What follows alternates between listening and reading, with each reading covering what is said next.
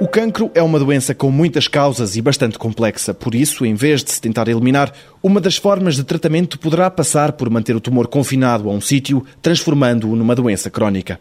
Tudo isto passa por controlar o alimento que chega às células cancerígenas e por impedir que o tumor faça novos vasos sanguíneos. O problema é que neste campo a ciência ainda não fez grandes avanços.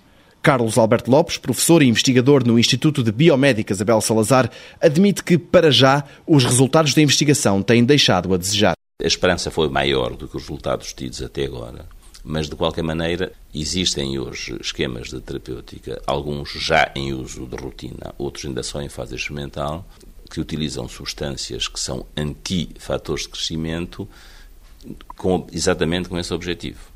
A questão fundamental quando nós falamos em cancro é que as pessoas não personalizem e não estejam a pensar, portanto, se eu tenho um cancro, então vou ver se esta terapêutica me é útil.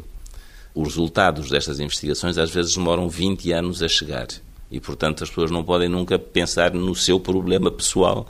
Agora, é um caminho e penso que é um caminho que faz sentido biológico e existe uma lógica biológica no sentido de que apenas isto, apenas de que o cancro não cresça mais do que crescem os tecidos normais. O controle destes fatores, o controle dos fatores que o fazem crescer mais, pode realmente levar a uma situação em que ele não seja destruído, mas que deixe de ser um perigo para a vida das pessoas. A lógica é, por um lado, utilizar medicamentos que impeçam que o alimento do, do, do tumor lá chegue.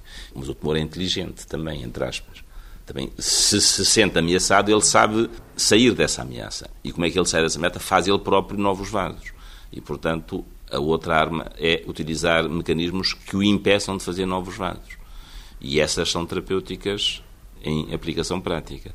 Tudo isto funciona bem já em tumores não avançados. Quando os tumores são muito avançados, ainda não funciona bem mas é provável que, e é possível que, este problema do tempo em que o, diagnóstico é feito venha a ser superado também ainda durante este século, seguramente.